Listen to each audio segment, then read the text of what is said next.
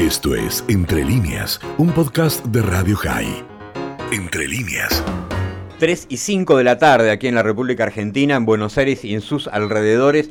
La temperatura sigue siendo de 27 grados y 7 décimas con una sensación térmica un poquito más elevada del orden de los 29, 29 grados.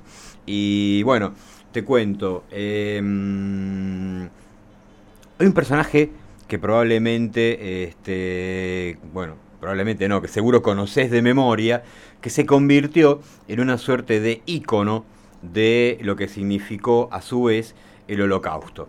Eh, pero sobre todo que se convirtió en ícono de la crueldad y en ícono de eh, el destrato y de lo más oscuro, dentro de la oscuridad, de lo más oscuro que uno puede imaginarse, que es... Eh, Antes que me lo digas. Sí. Conocido con un apodo Sí. Muy, digamos, representativo. Sí. El ángel de la muerte. Exacto. Exactamente. Nos estamos refiriendo a eh, Joseph o José, como quieras, Mengele.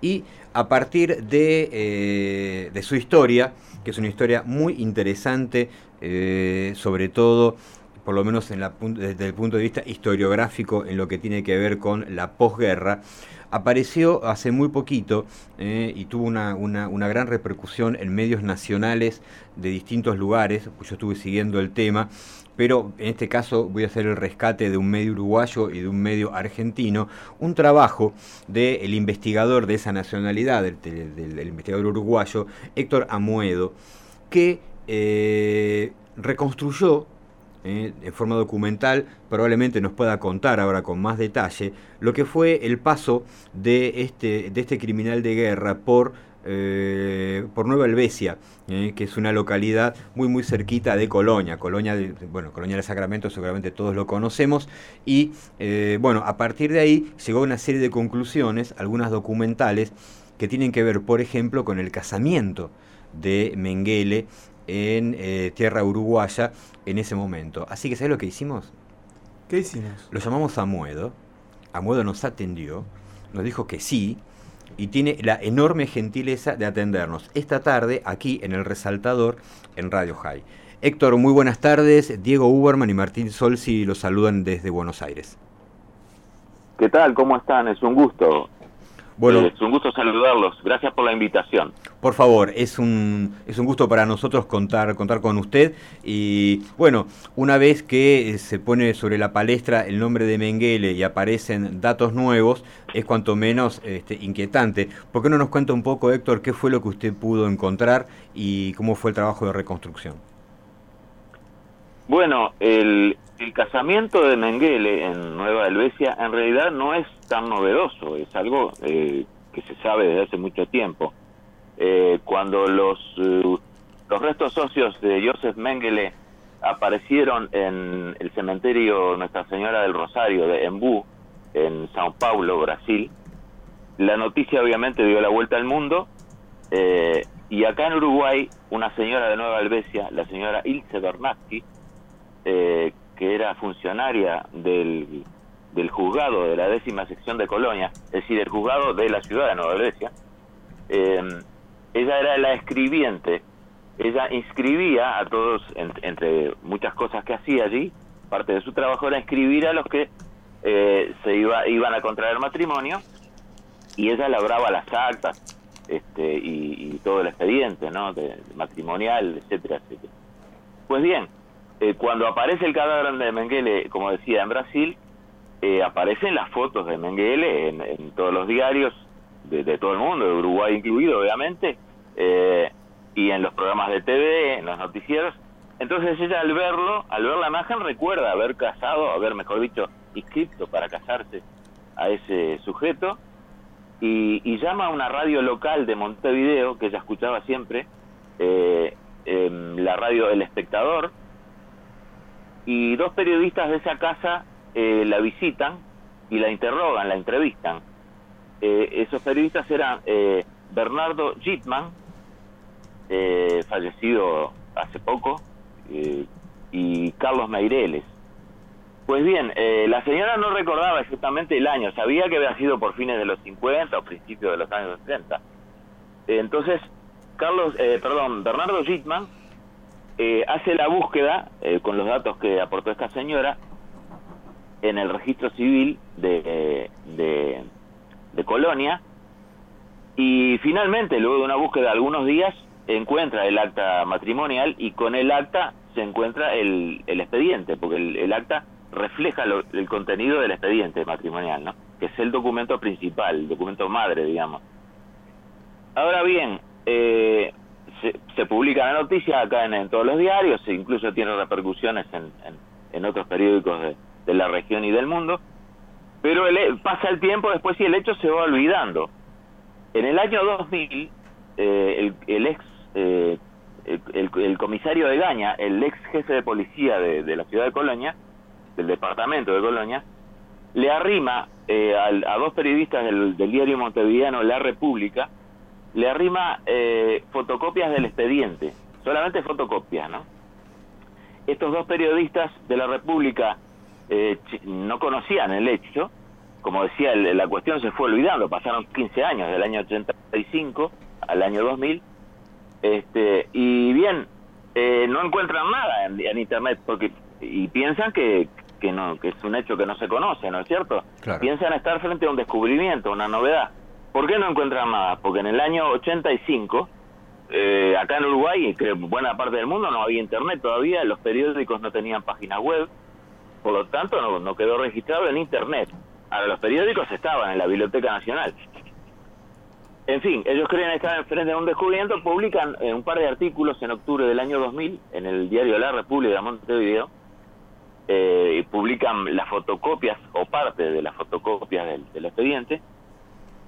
Eh, bueno, se atribuyen el descubrimiento erróneamente eh, y afirman algunas cosas un poco extrañas eh, a la luz de lo que yo luego averigüé. Eh, afirman que el expediente había desaparecido misteriosamente de los archivos oficiales, que no quedaba nada, que solo quedaban las fotocopias que ellos tenían y que faltaban incluso hojas, que había hojas arrancadas de, de los libros de aquella época. Bueno, pasó más el tiempo, en el año 2007, siete años después, yo estaba trabajando, colaboraba con una revista local este, montevideana, una revista mensual, y nos llega una carta de los lectores y un lector nos pregunta si es verdad que, que Mengele se había casado en Nueva Helvecia o era una mera leyenda.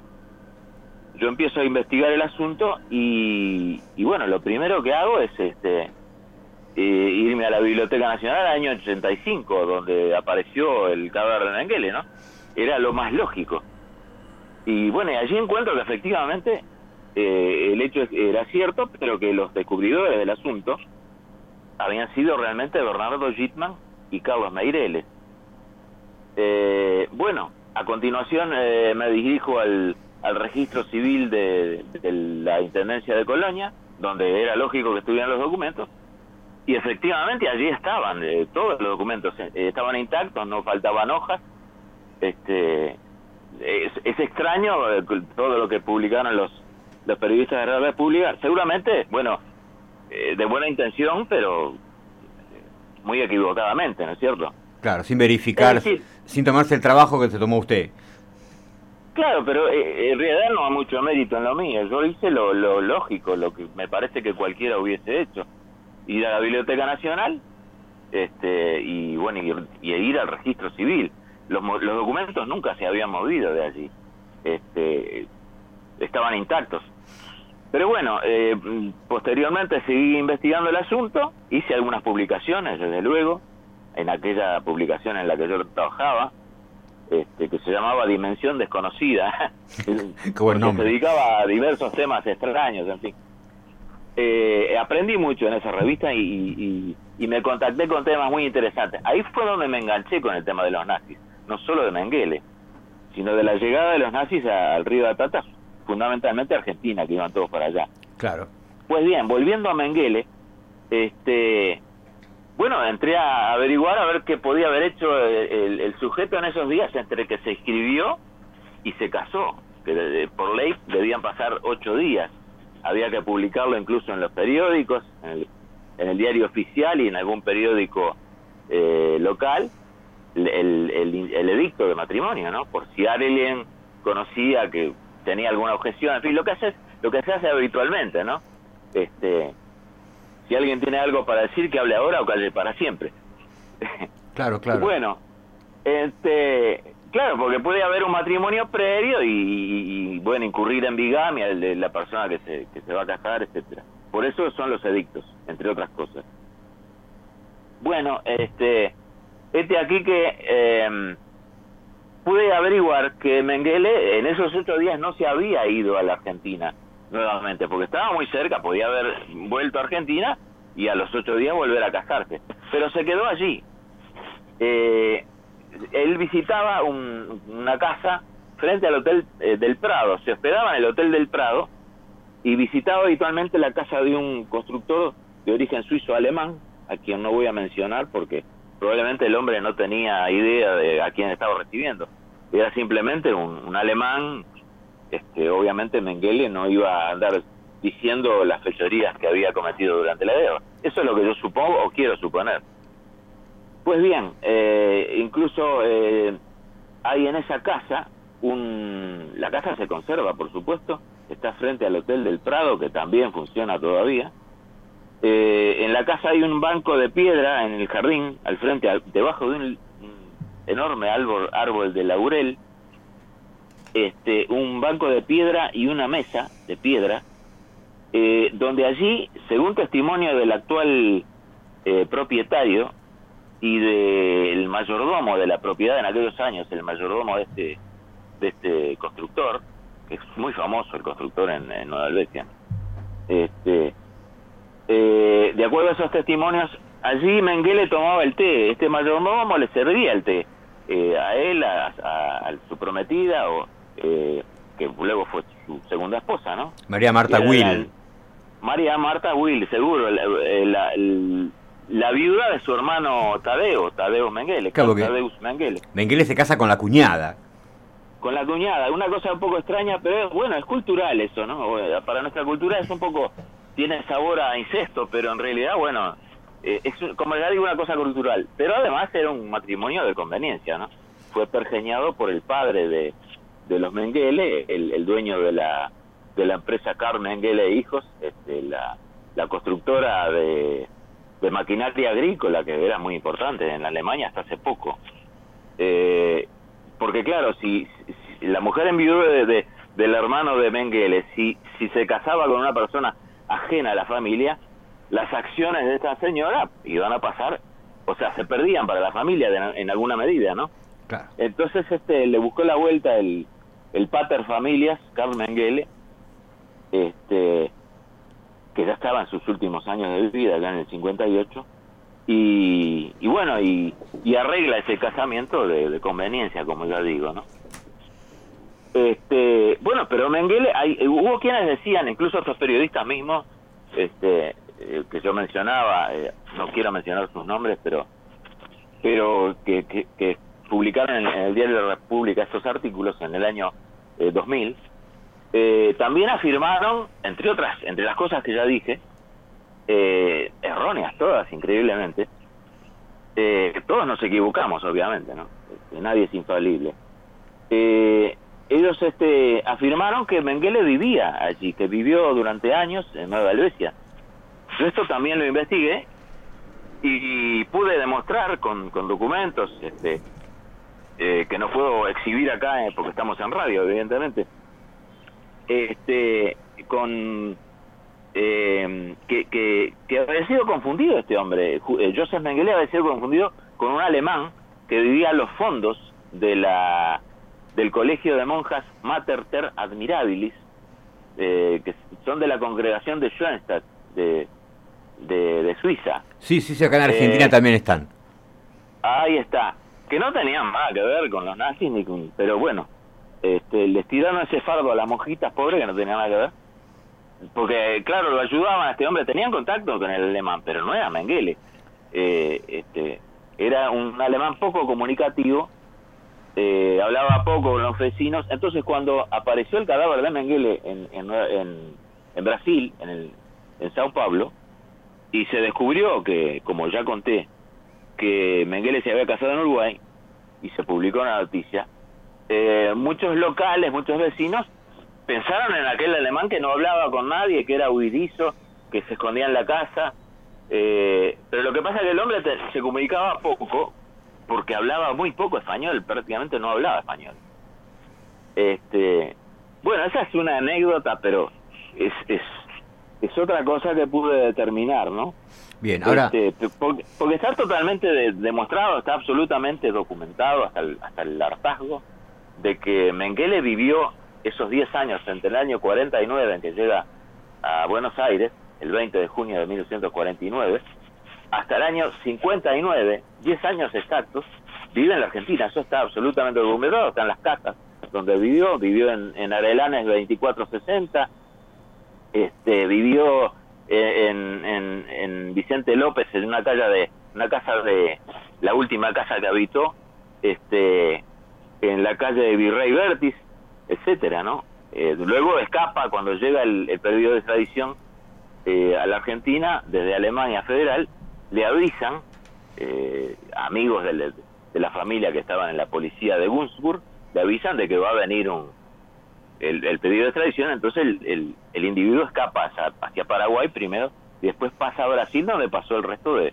de sus años. ¿no? Sí, incluso hay versiones muy fuertes que hablan de que este, tenía trato con, con Eichmann, eh, que por esos años fue este, capturado aquí en Buenos Aires por un, por un comando del Mossad, ¿no? Y que cuando vio que era en serio, este, así advertido cuando se escapa a, a Paraguay pero sí, siempre siempre sí, quedó... Se escapa, se escapa antes de, de, de, del secuestro de Eichmann. A Eichmann lo secuestran en el 60 y van a buscar a Mengele, pero Mengele ya no está. Ya no el, el, el, pájaro se había escapado de la jaula. Van, van a, a Virrey Vértiz y, y, ya no está. Este, el, se escapó en el 59 y Eichmann, lo de Eichmann fue en el 60. Pero sí, se, se, se conocieron y se reunían. Se dice que se reunían en, y se conocieron en el ABC, el restaurante ABC, de gran tradición alemana, ahí en, en la calle de La Valle, no recuerdo el número, 554 creo, o algo así. Sí, sí. Que seguramente usted conoce. Sí, claro, es en pleno centro, en pleno centro de, de Buenos Aires.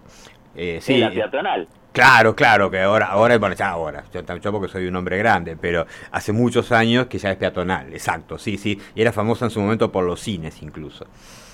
Claro. Pero de, de la historia de Mengele, más allá de este, su paso por, bueno, su paso no, sus 10 años, su década viviendo en Argentina como tantos otros nazis que, que llegaron y se, que encontraron refugio este, con documentación falsa y con el amparo de este, algunos miembros de la comunidad y de algunas empresas, eh, siempre quedó poco, poco dibujado su entorno familiar. Primero por, este, por esta historia que contamos hace un rato de que se casa con la cuñada, pero él después la deja, porque entiendo que cuando viaja a Paraguay viaja solo eh, sí. y no tiene más contacto con esta mujer, eh, Will, y el rol del el hijo, que eh, si con, digamos, continuando con el apellido, reconoció que era el hijo de, de Mengele y siempre tuvo una actitud así digamos como de repudio y sin embargo fue el que aportó la prueba de ADN para identificar positivamente el cuerpo en Brasil. ¿Se sabe algo más de ese hombre, del, de ese hijo de Mengele? Sí, este, Rolf Mengele, que ya no es más Mengele, o sea, se, se cambió el apellido porque evidentemente él, era, él le pesaba mucho la, la, el apellido, el, como no es, obviamente es lógico. Es entendible, bueno, ¿no? Es entendible. Este, y sí, era un hombre que tomó distancia de, de, de, los hechos cometidos por su padre. En un principio se negaba a aceptarlos, a creerlos, también es lógico.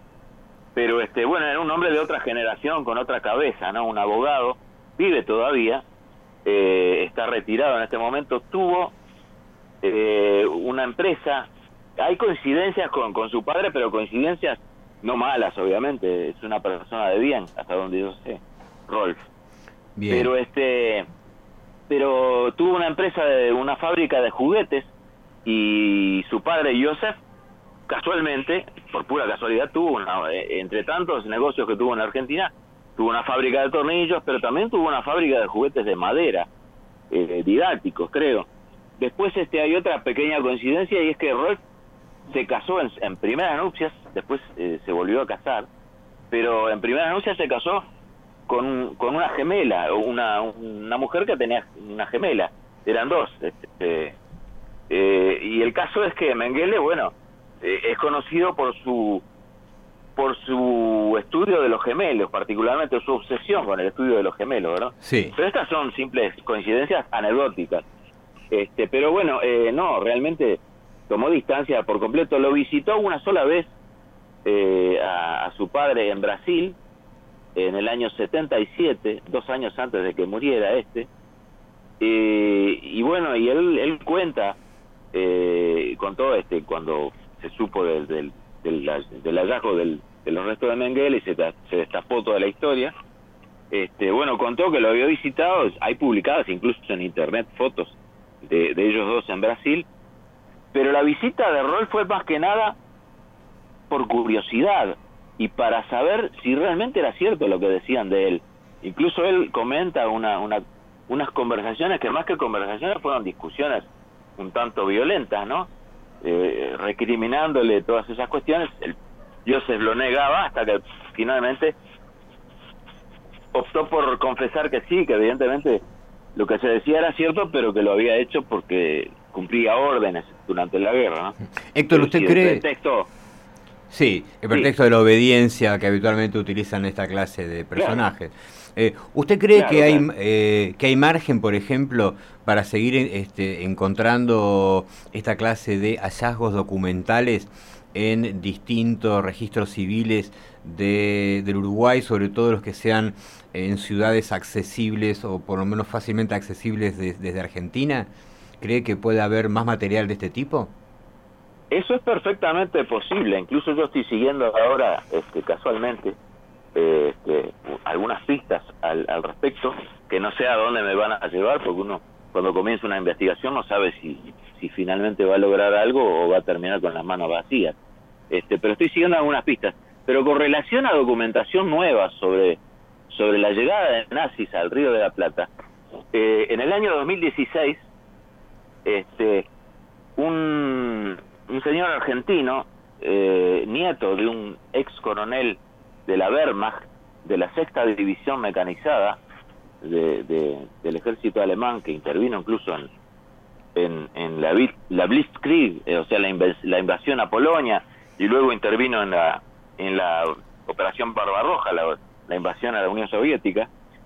Eh, eh, este señor, el nieto, porque el, el coronel este, ya es fal- fallecido, me contactó en el 2006 a través de Facebook, había seguido algunas noticias sobre este, cosas que yo había hecho en- que están publicadas en internet y, y me dijo que bueno que, que mis investigaciones le parecían serias, en fin, y que quería ayudarme, que, que tenía documentos inéditos para enviarme.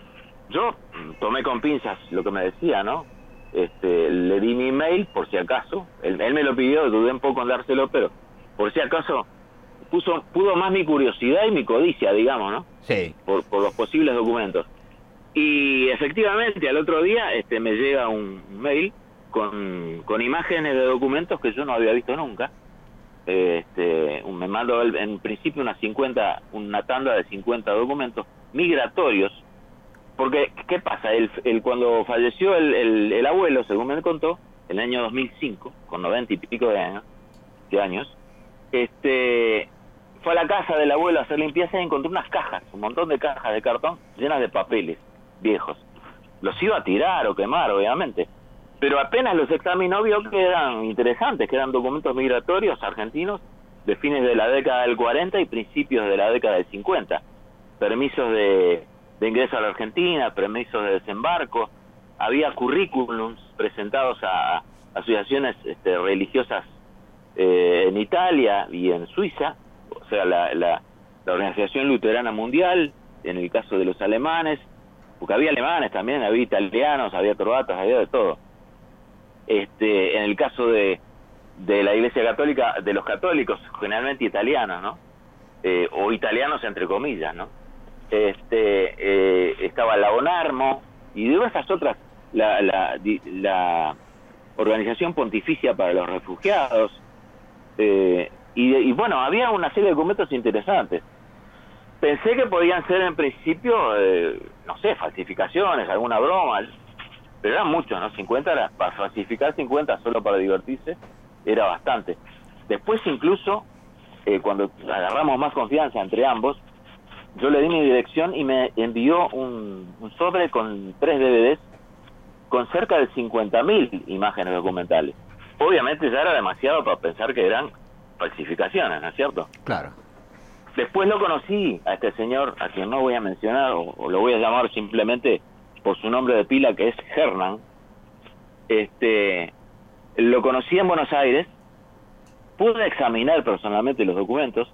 Yo tengo cierta experiencia en, en documentación porque trabajé acá en la Intendencia de Montevideo, en el servicio de documentación y archivo, en la parte de microfilmación. Claro.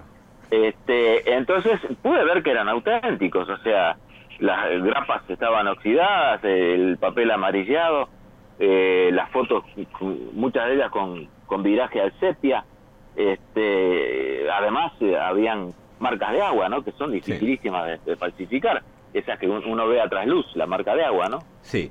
Héctor, este, tenemos, sí. tenemos un problema con el tiempo.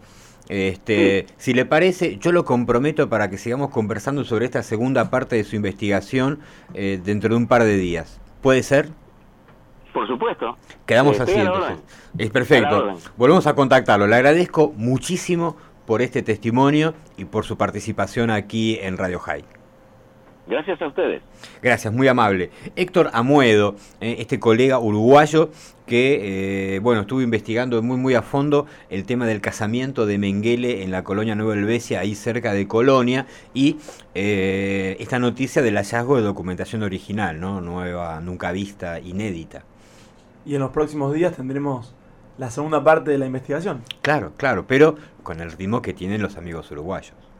En un rato te cuento más. Esto fue Entre líneas, un podcast de Radio High. Puedes seguir escuchando y compartiendo nuestro contenido en Spotify, nuestro portal radiohigh.com y nuestras redes sociales. Hasta la próxima.